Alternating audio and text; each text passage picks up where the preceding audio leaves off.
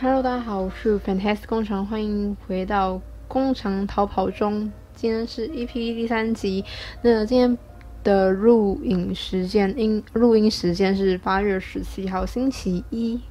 那今天本周呢，会推荐了三个歌单。那我们今天来庆祝一下，就是我们这礼拜呢，就是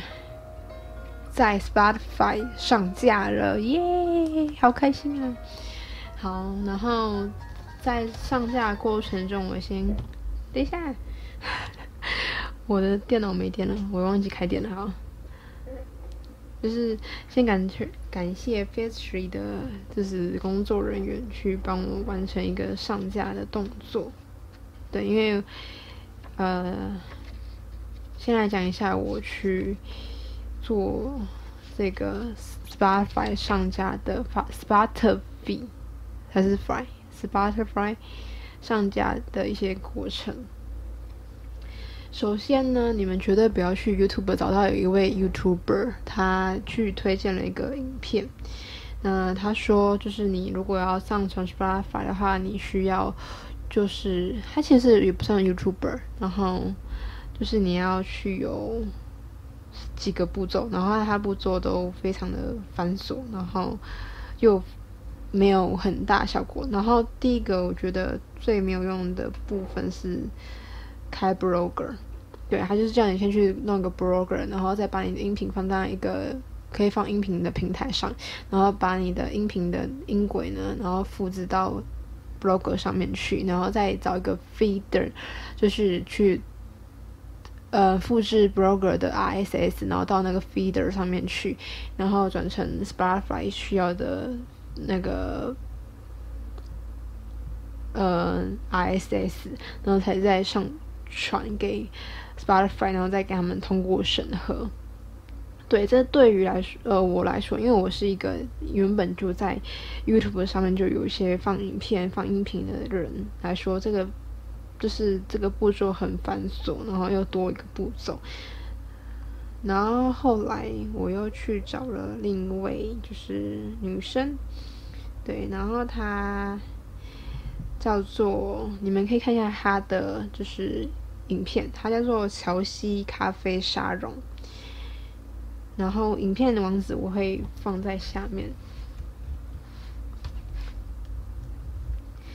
那乔西因这一位小姐呢，她就是。有说了，就是怎么录制，就是 podcast 这个，我觉得没有很重要。然后再来就是说，你的 podcast 要怎么放在 Spotify 或是 iTunes 上面？那因为我的呃原本就有那个音音档嘛，那时候我就一直尝试说，可不可以直接用我。YouTube 的 RSS，然后去跟 Spotify 申请，但是没办法，因为 YouTube 上面的东西太多，然后 Spotify 上面他去很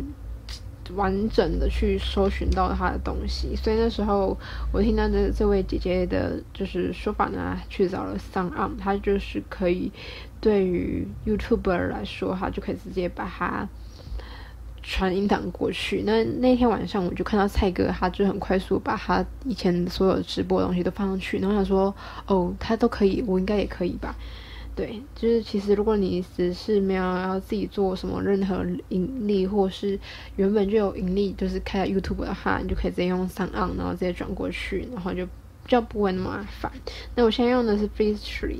那它呢，目前是有终身的免费方案，就是它本来它有三个方案，然后第一个方案是一个月只能上传一个，然后这个是也是永久免费。那第二个方案呢是要钱的，但是它不限每个月上传的次数，就是影呃影片次数跟数量这样。然后第三个是企业版本，那我用的是第二个，但是第二个不是要付钱嘛？对，没错，因为它现在是新开的东西，所以它现在是终身免费的方案，所以赶快趁现在免费方案，就赶快上把影片绑好上传。那如果你要两个都开，我觉得可以，可是你一定要用 Firstory 先弄，尤其是你需要。就是有一个懂内功能的话，因为我用 Firstory 的原因，就是因为它有一个它的资源的懂内功能，所以就可以直接用它的懂内功能去做些设定。然后其实这两个都好像是台湾的，应该都是台湾的公司，就是台台湾的 hosting。但是他们很大的缺点就是说，他们的后台呢，因为是初期开始制作，所以他们的后台非常的不稳定，然后很容易会有 bug。那为什么我会推推荐 Free Street？除了有抖内功能，还有另一个原因是因为它右下角就有一个工作人员，就是可以直接线上咨询说，哦，我遇到状题、问题啊、状况要怎么办的话，就可以直接询问，就不用透过写 mail，因为像 SoundOn 它就是写 mail，然后你就会很担心说，他到底有没有收到那封庙是不是被丢到垃圾信箱还是什么之类的，然后他就可以及时处理你的上传啊，然后账号。绑定啊的等的问题，像我是上礼拜十四号的时候就先去申请 Spotify 的上上岸的 Spotify，但是过了，但是后来发现 Firstory 有这个抖内功能的时候是星期五晚上，然后因为那时候他说要绑定 Firstory 绑定 Spotify 的话，就是不会被嗯，不是透过其他软体绑定 Spotify 的话，就比较。懂懂内的金额不会被抽比较多，因为像 Fist f i s t r e 啊，如果你是在他们旗下，就是直接上传音频的话，然后到 Spotify 的话，他们抽成是抽二十趴的钱。那如果你是在透过第三个交易，就是第三个软体去的话。他会跟你收四十趴，就是两倍的价钱。所以想说，我就不想让他这样抽。反正现在是终身免费方案，所以就趁免费的时候赶快使用。那大家也可以去多多比较，就是哪一个会对你来说比较方便这样。好，然后今天我会有三首歌要跟大家就是去嗯推荐的歌单。然后这三首有两首是新歌，有一首是。也不算很新，但是也是今年发的歌曲。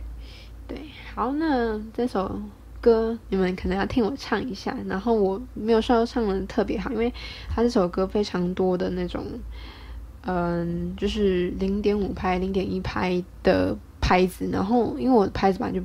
不算很好，所以再请见谅。好。都挺好的，放手了，自由了，再也不用猜忌天亮才回家的你。所有恨你的语言没意义，也放过我自己。这首呢是由江静所演唱的，都挺好的。然后大家如果有跟我之前直播的话，就知道我最近非常的热爱听 hip hop 的歌，就是 S O S 啊，然后我连那个。就是水哥啊、蛋堡啊、M.C. Hot Dog 啊都听了，就是就是找到我喜欢的歌曲的音轨这样。然后将进的话，他是属于 MJ116，就是嗯木栅一楼，他是说哦顽童的，就是同公司的一个小姐姐。然后然后他就最近发了这首歌，然后这首歌是跟有 feat。张震岳，然后就整个就是还蛮好听的，所以就可以推荐大家去听。然后他其实就会讲说是，就是离婚的一位就是女生呢，她就是要自己带孩子，然后过了生活。然后因为那时候因为张震岳跟他同公司，然后他就会说：“哦，妹你还好吧？”然后就是对他现在就感觉有点像跟世人说，他虽然一个人带小孩，然后还要工作，但是他现在是挺好的状况。那再下来，今天现在才讲九分钟，我觉得有点紧张，因为我觉得在 Spotify 这个单元上面，应该要有一个很系统性的去跟大家做一个介绍，或是什么之类的，会影响比较好。因为我虽然已经在前两集上面放了我之前就是随便的，就是直播上去，那我希望大家也可以。就是大概知道差别，就是我状况好的话，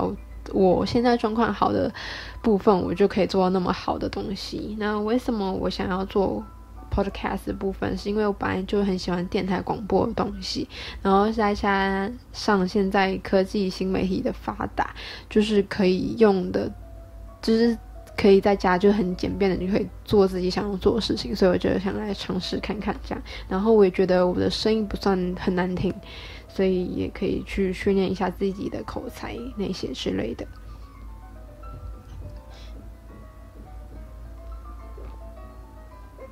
然后也可以针对我每一次讲的单元呢，因为我每一集都会在我的。Facebook 上面去说，哎，我今天有新的直播，或是呃，我今天有新的电台档案，你们可以去听。然后那时候你们就可以在那篇文章底下留言说，你听了之后，你对于今天的主题啊有什么疑惑啊，或是只有想问问题啊，都可以在上面留言。对，我都是会看的，除非，然后要记得带上你们的礼帽，这样。然后今天背景音乐，这应该是贝多芬吗？的音档。对，我之后也会在我的就是工厂逃跑中的这个频道上面会去放我所有直播有放的音乐，因为我觉得这个应该比较没有什么太大的版权问题。那我今天刚才在就是滑手机的时候，因为其实我。不是会用 D 卡的人，但是我还蛮喜欢用 Instagram 的。然后 Instagram 它上面就会有推荐一些文章，然后我就看到一张文章，我觉得非常的离奇。然后那位是一位男生，他是今年就是要升大一的男生。那他说他就是要南下开学了，然后他就想要。就是他好像妈妈就很担心他没有自己生活，他也担心自己没有自己自己的生活，所以他就希望他妈妈跟他一起住，他妈妈也希望可以跟他一起住学校的宿舍。然后我觉得你很扯，因为他是男宿，然后妈妈是女生。好，然后这样就算了，然后他就去问学校，然后学校也说 OK，然后大家就觉得说，为什么学校会觉得这样这样是 OK 的？然后。我是觉得，孩子，你都长大了，你要长大就是要放手去飞，放手去试。你就是就是人就是要在错误中成长啊！为什么你要害怕你遇到不好的室友呢？室友虽然会有不好的，没错，你做好你自己就好了，管人家那么多。我觉得现在这种问题好像会越来越多，觉得有点可怕。等下，等下，我刚把音乐切掉了，我按错了。好，对，这首我觉得有点扯。然后我目前的电台系列应该会有四个方向。那大家应该有看到逃跑中，它是用桃花的花色去表示。就是其实有点谐音的感觉，然后之后应该会分享还有三种主题，然后第一个应该是之前有就是讨论过是就是人生的经验探讨，虽然我活的年既没有说比各位来说还特别多多，或是比其他人特别的多。然后，所以我就想说，没关系，anyway，就是每个人都有不同的经历嘛，所以就可以来讨论看看。然后还有一个是我的呃梦境篇。那我梦境篇的话呢，因为我现在就有梦一些很奇怪的梦，然后所以我就要去。呃，应该是，我觉得原本就有在我的呃 Facebook 上面的网志有去记录，那我之后也会用口头讲出来做一篇的一集的节目，这样。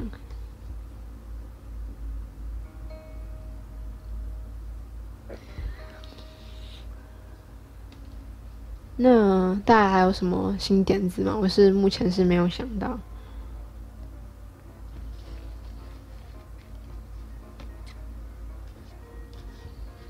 然后我不知道在 Spotify 上面大家都是看哪个节目，因为我真的就是我觉得广播这东西真的是很吃声音，就是你声音好听，然后讲的内容也不会很离奇，或是讲话断断续续的，都是还蛮 get 到观众的一个点。好，那我现在要推荐的第二首歌呢，是由李英宏水哥 A.K.A DJ 迪迪龙唱的《酒鬼》。然后他这首歌的歌词的意境有点比较像是以前那种诗人，不是都很爱喝酒、李白饶月啊那种诗人的词，然后写出来的歌词，这样就是，然后那个旋律啊，我觉得也还蛮棒的。然后再针对我这次的主题啊，我先讲一下。我在 Spotify 上面放的 Podcast，其实我我就放了一个很大勇气，是因为我朋友有些朋友他们是有在用 Podcast，呃，Spotify，然后我呃听音乐，但是我不知道他们有没有听 Podcast，呃，然后我就非常的害怕我的声音被认出来，应该说小精灵非常害怕的声音认出来，因为其实 Fantastic 工厂这个这个形象这个人呢，其实是小精灵爱玩的那个人格。那我在之前的直播以及我原本的主频道都有讲过。对，然后我主频道它是在玩逃脱游戏跟解谜游戏。那目前的话是以就是 Pastel Game，然后 Rusty Lake，还有马修斯库尼克他们这三个公司所做的游戏为主。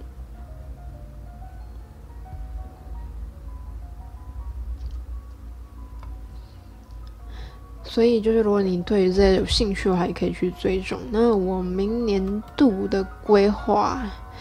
就是，就嗯，游戏类会变少，对。游戏类的东西会变少，然后会以，因为我频道其实还有另外几个项目会一起放，然后也是原本就一直都有的东西，例如说文具开箱、Reman 开箱，然后还有就是偶像的，就是专辑开箱。那我之后明年应该会是以偶像的专辑开箱去做我明年的一个接续，因为。嗯、大家也有知道说，就是 Google Chrome 呢，在二零二零年今年的十二月的时候，不支援了网线路线上游戏，所以它就一定会变成说，要在 Stream 呃 Steam 或是呃那 It i inch 还是 ichno 上面去下载的游戏为主。然后这样的游戏的话，通常会变少，以及就是这些游戏可能就是需要有。嗯，付费的才能游玩的一个观念。那我就想说，因为我其实也没有那么厉害，就是说一直可以一直氪金玩那些游戏，然后又不能玩长久，也只能就是拍个一集两集这样。所以我后来的话，明年会有一个是偶像系列游戏，然后呃的介绍啦，不是游戏，对。然后那介绍的话会会就是有点像广播类型的感觉，但是。会有字幕，反正就是会比较 free。哎，对了，说到字幕，大家知道就是，呃，在 YouTube 上面呢，不是有些人不上字幕的时候，他们的粉丝可以帮他们打字幕嘛？听说好像 YouTube 觉得这个功能啊太少人用了，然后所以还要把它取消。然后我觉得不是很少人用的原因，是因为就是台湾的话，如果自己有做就是 YouTube 的话，通常都会。就是有请剪辑师要打字幕上去，所以就不太会用到那样的功能。对，那我明年的流向的话，应该做那个是可以，但是那个会花很多时间，就变成可能是一个月会有一集影片。然后目前的话，我看我就是主频道的。就是呃，不管是文具开箱还是 Remain 开箱，Remain 的话，因为我都是没有口头做介绍，都是只有开箱东西，所以点阅率就是还蛮一般般的，然后也没有说特别好。然后呃，文具的话是还可以，但是就是变成说，譬如说之前的文博展换，呃，文博展、文博会的话，会比较。吃香就是那种大型活动，但是我不确定明年会不会有一直有这样那么大型的活动。然后还有就是每年的，就是手账，就是哪一间公司的手账。然后我觉得手账这东西还蛮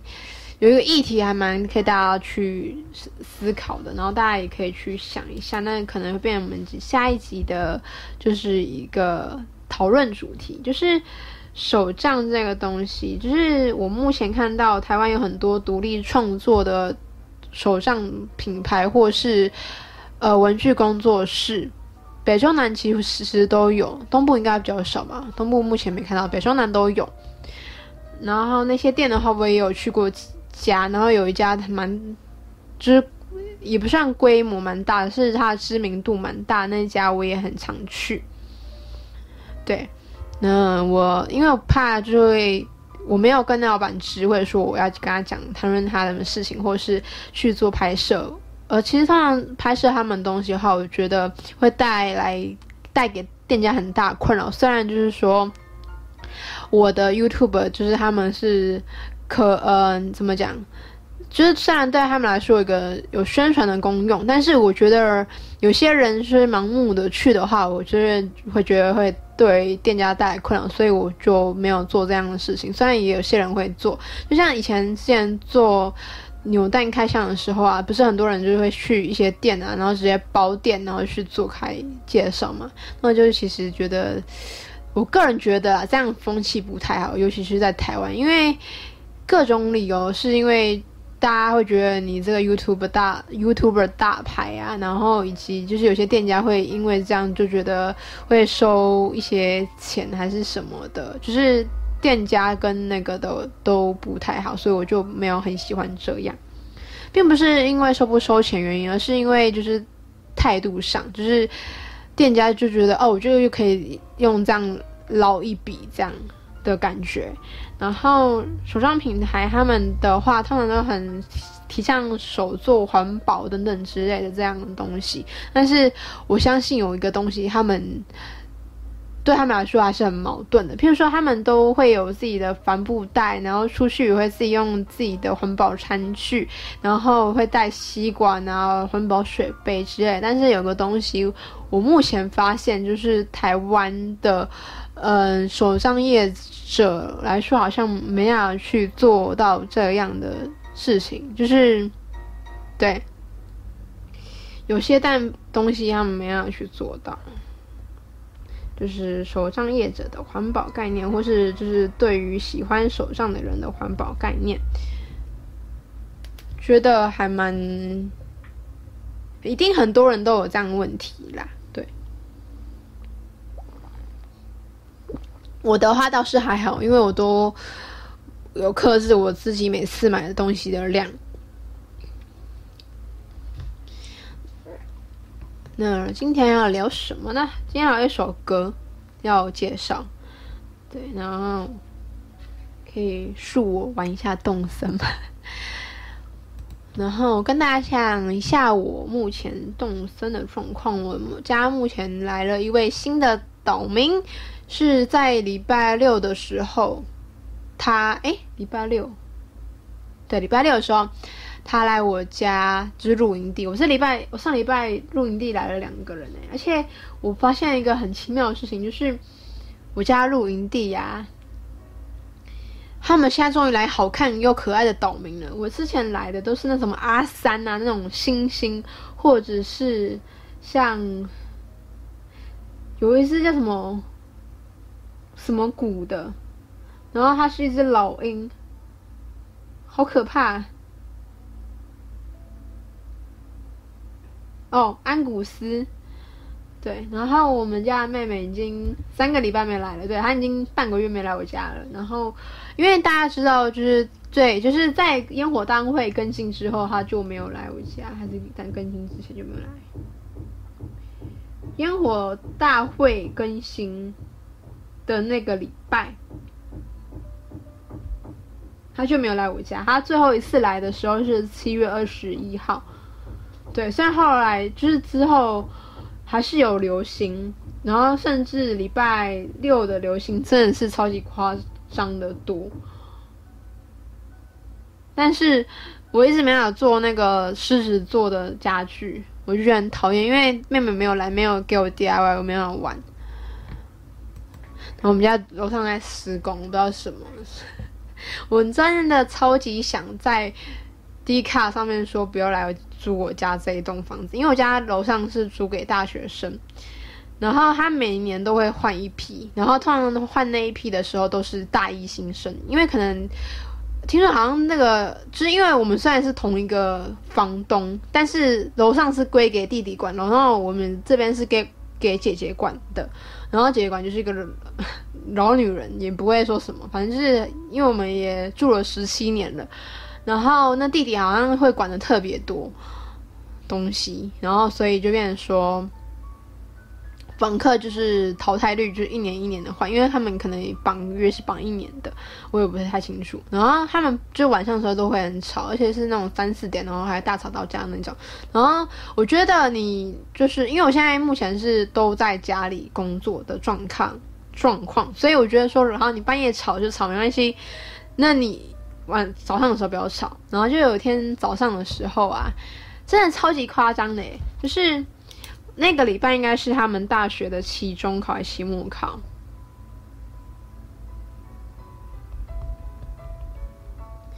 然后就是反正就是那时候你就会觉得他们晚上都特别的安静，然后那时候就中午吧还是下午的时候，我就想说我就来睡个觉，因为我就晚上没有睡好的话，我就是会趁白天的时间去补眠，然后在晚上工作这样。就是至少就是把那个时间错开来，我也想说，就是我没有干扰你，没干扰我，然后为什么你要在五百晚上早上睡觉的时候你也干扰我，觉得很烦。就是他好像要找人，然后他就要确定说房间有没有人，然后里面应该有上楼上应该有三四间房间，然后你就会听到他就从第一间房间这样。就是一直这样哦，他就是第一房间这样敲，没有人好，然后第二间就是这样敲，而且是很有规律，就是这样的，就是频率这样敲，然后我就觉得超级烦，超想大骂的，你知道吗？我之前当然有直直接在我房间上吼，然后就是安静了。然后我爸更夸张，是因为我爸是早上在工作的人，然后他就是，哦，不对，是小精灵他爸。他就是早上工作的人，所以他晚上的话对他来说就是睡眠很重要，因为他可能就五点五六点就要起来就是准备了，然后他就在吵，因为不是我呃，应该说我跟小精灵是没有听到，是小精灵妈妈听到的。他说他就就小精灵他爸爸就直接去拿供腿呀，然后敲那个墙角。我想他 怎么用？而且有一天晚上很屌，就是。我爸啊，就是小精灵他爸，有时候晚上会跑去楼上骂人，然后后来就好像有点受不了，那时候是直接在就家里阳台对楼上吼，然后就安静一点点，但是没有到很安静啊，就是安静了一下下，然后过了一会还是很吵，然后变成因为我们家楼上对面楼上也有住一个男生的房客，那那房客好像应该是上班族吧，因为我那时候。就是小精灵有没有到跟我讲的，然后那房客也吼了，男生，然后他也吼了，然后后来他好像也搬走，他好像也觉得住不下去，然后也搬走了。对，我超级想上迪卡说这一栋房子有闹鬼还是什么之类的，就是编造一个谎言，让他这边不要住学生。因为上班族，你为了省钱，你一定会想要住嘛。然后，如果是学生的话呢，因为都是花爸妈的钱，那宁愿就是住好一点、贵一点，也不会想要去住这种有闹鬼的房间，对吧？好了，那我来玩一下动森。今天的白菜，我想看啊，早上卖了是一百一十三块，是多少？对，一百一十三，然后卖了四十颗。我这个礼拜是买。四百颗，然后下午的菜价是九十七块吧，我没有想要卖，因为九十七块才赚六块钱而已。我上礼拜是买九十一块，然后今天来的就是 NPC 是棉儿，然后我觉得啦，今天晚上感觉应该有可能会有流星。我不知道，我要问问看。我们来，我来问问法兰奇啊，说今天是一个常常遇见你的日子吧？那么么了，闲聊一下。肖荣荣已经见过新来的新搬来的居民了吗？我想早点去打声招呼，可是如果对方还在忙着整理行李之类的，会不会给人家添麻烦呢？那么么了，啊，那他们最近好像今天的就是。都一直跟我讲讲这样的话，所以他们感觉对于今天会不会有流星，还是会有极光来说，他们没有太大 care。哦，对，再说一下，我们家是南半球。我觉得就是有时候啊，听着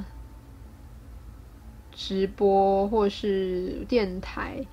然后就睡觉还蛮惬意的。因为像我昨天最近睡眠又没有很好。然后我昨天就听了是一加一的电台，那一加一他们是每周日晚上的时候会有电台嘛，然后先在 YouTube 去做一个直播的动作，然后再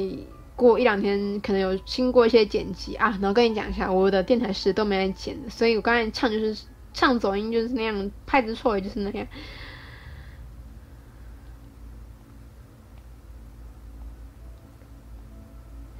我们家的那个冰沙竟然在路上睡着了，然后他们就讲到，因为这呃这礼拜的主题是另想的，然后他就说到一个，就是全世界十十大排名小的那个国家，然后有个国家，它是在就是太平洋附近，然后它本来是。美国的所属用地，然后很可怜，就是它其实跟台湾还蛮友好的，就是它是一个台湾的巴黎巴黎国，就是它其实跟各大国都是巴黎巴黎大国，然后它为了就是跟台湾持续的有做就是邦交的那个，就是想要继续跟台湾友好当邦交国，然后它为了这样，它跟中国断交，哇！超厉害的，我觉得他超行超强的，果然是曾经是美国所属的用地。那他以前本来是美国所属的军事用地。那根据令的描述是说，就是那时候是世界第呃世界大战第二次世界大战的时候呢，就是他们美国就是有跟大家就是可能签订和平的评定条约，说就是以后的。就是以后的那个战争啊，就不要再用核核子核武，就是战争这样。所以他们那时候，美国就跟各国呢，都把他们的核爆的核子炸弹呢，都收购过来了。然后好像有收了六十六还是六十七个炸弹，就是核核核核爆弹。然后他就把那些核爆弹呢，就投在就是刚才我们说的跟我们巴黎巴黎国，因为它那个是一个群岛，就是很多小岛组成的一个地方。然后他就把它包在那边，对。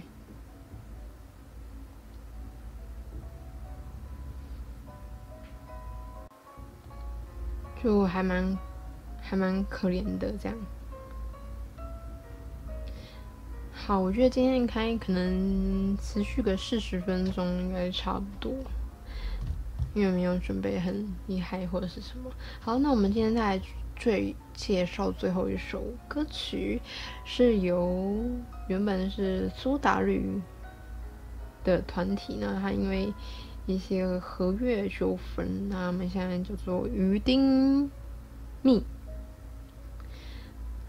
所演唱的沙发里有沙发 radio，对，就是沙发里有沙发 radio。因为我觉得他们最近就是的那个啊，学团名还蛮好笑的，就是不是蛮可爱的，不能说好笑。对啊，什么？香我，然后可甜，然后石豆，还有谁啊？还有清风是日出吗？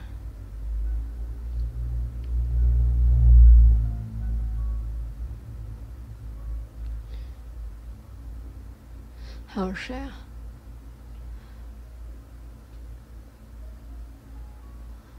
好像就差不多这样吧。哦。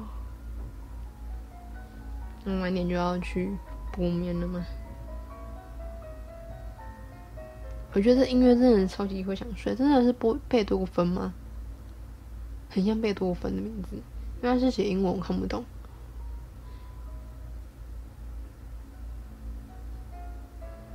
我来查一下好了。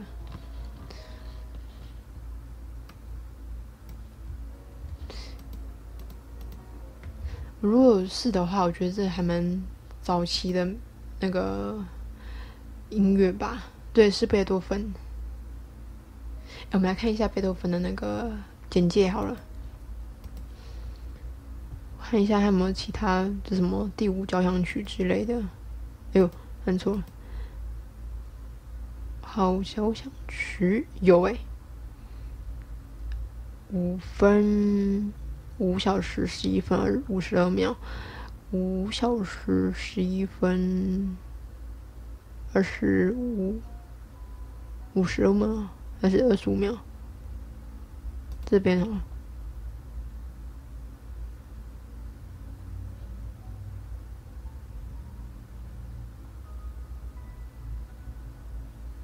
十一分二十五，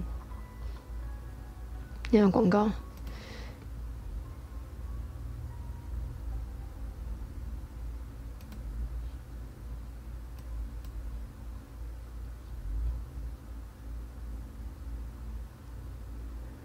五号，有感觉有点激动的感觉。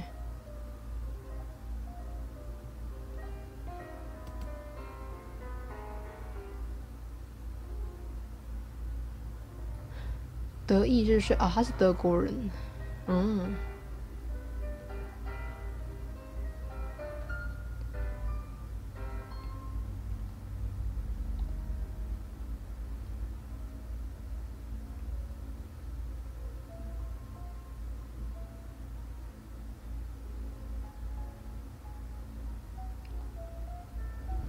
然后，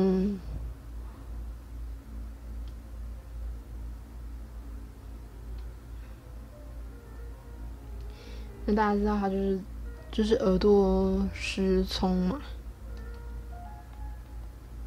但是他没有放弃他的就是创作，他但是他放弃了钢琴跟就是指挥，就是钢琴演奏跟指挥。那他被华语世界尊称为乐圣。那还有一首歌是呃未完成的，然后他总共有三十六首的钢琴奏鸣曲，其中三十二首是有编号的。那有一首完未完成，然后十部的小提琴奏鸣曲，十六首的弦乐四重奏，然后一部歌剧跟两个弥撒曲，九号，然后还有九个。交响曲，嗯，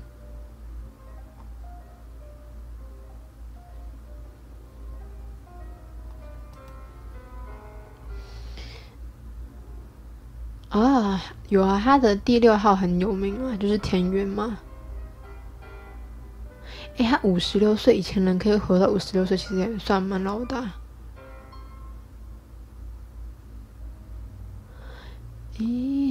童年，我记得他小时候就，就是爸妈就有在弄钢琴，所以他是有，就是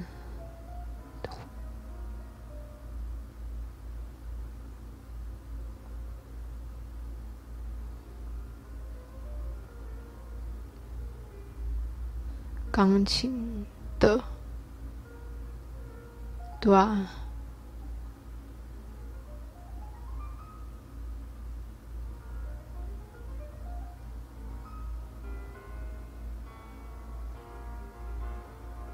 他的爸爸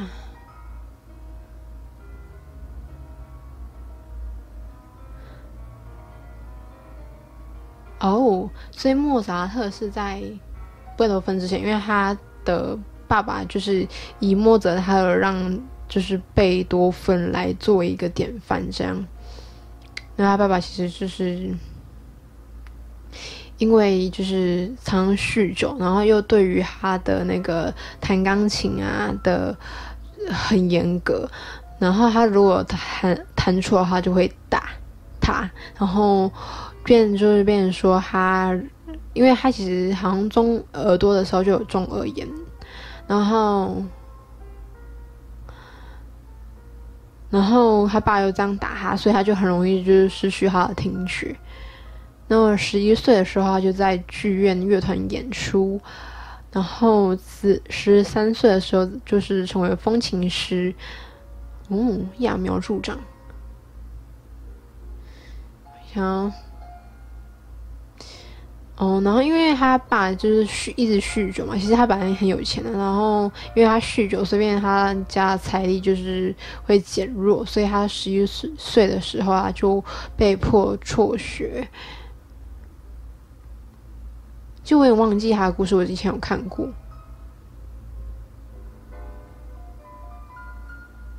维也纳，诶，他年轻的时候像。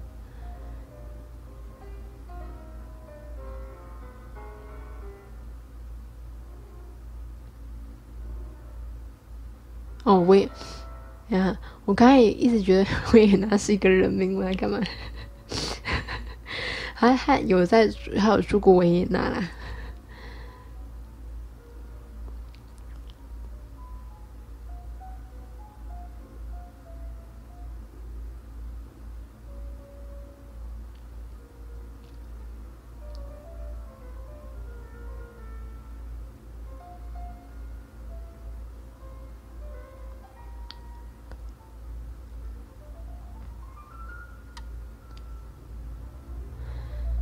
哎，命运，田园命运，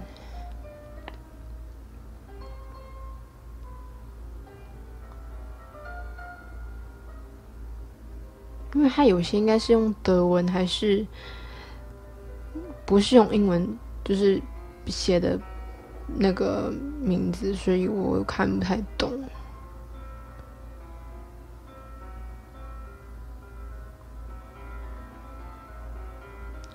们看一下他怎么死的。好了，他晚年因为他听觉丧失，所以他就是出席的活动也越来越少。然后他就是创作的产量也相对变少，以至于他的情绪低落。那他。因为他没有作品，所以他等于说他也没办法赚钱，然后以及他也没有结婚，所以他就后来就得了那个支气管炎，所以他就是长期卧病在床。对，那后来他就是在他为就是一直为卧病在床的这个这个年间呢，他就是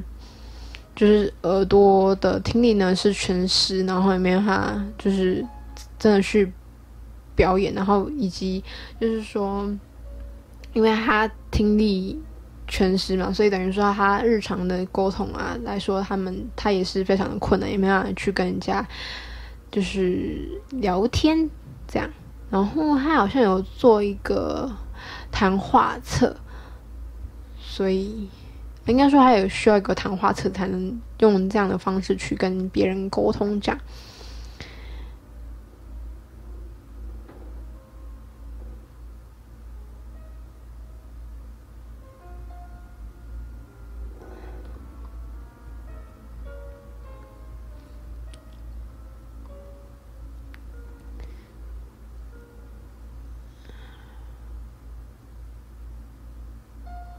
然后，好，但还死之前，就是他有跟他的兄弟吵架，然后回家之后，他在路上着凉，然后，然后他就带着他的侄子呢去旅行，希望他身体可以好转。就后来他就在就是旅行的途中呢得了肺炎，那他本来就有肝肠的一些疾病，然后好像又听到他的侄子呢。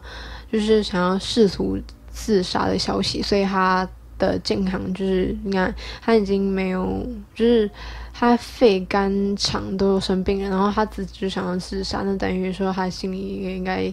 有很大的创伤，所以他就开始有立下他遗嘱，然后因为他就有肝硬化的问题，所以还有动了四次的手术。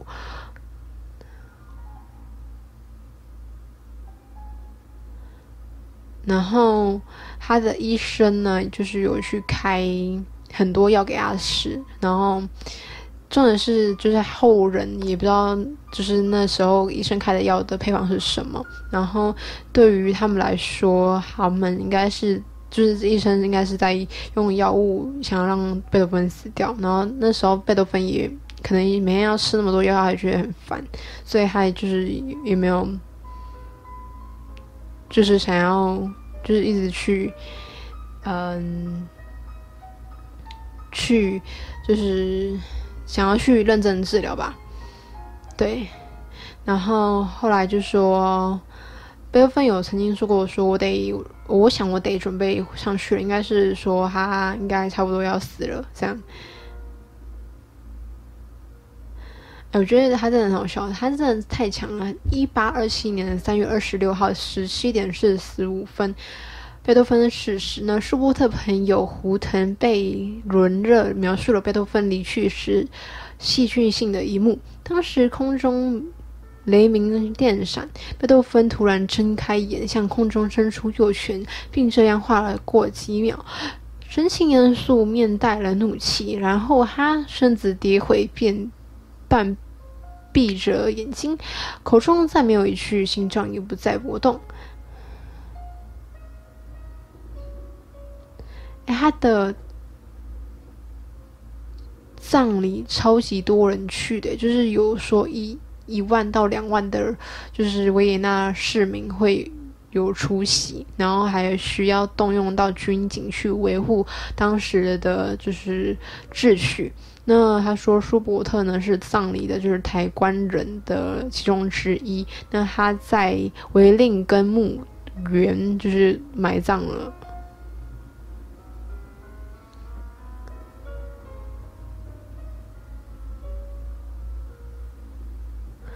诶，后来。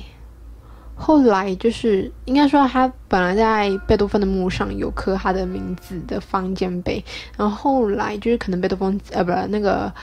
呃舒伯特死掉之后，就把贝多芬的就是棺木拿出来，然后把他葬在就是舒伯特的坟墓旁边，不。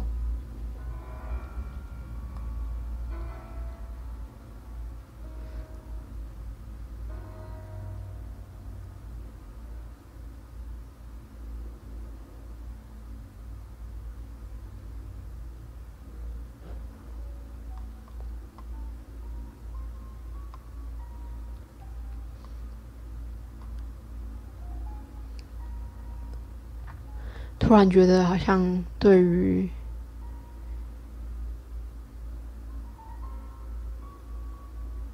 哦，他有被列为就是一百位最伟大的德国人评选之一。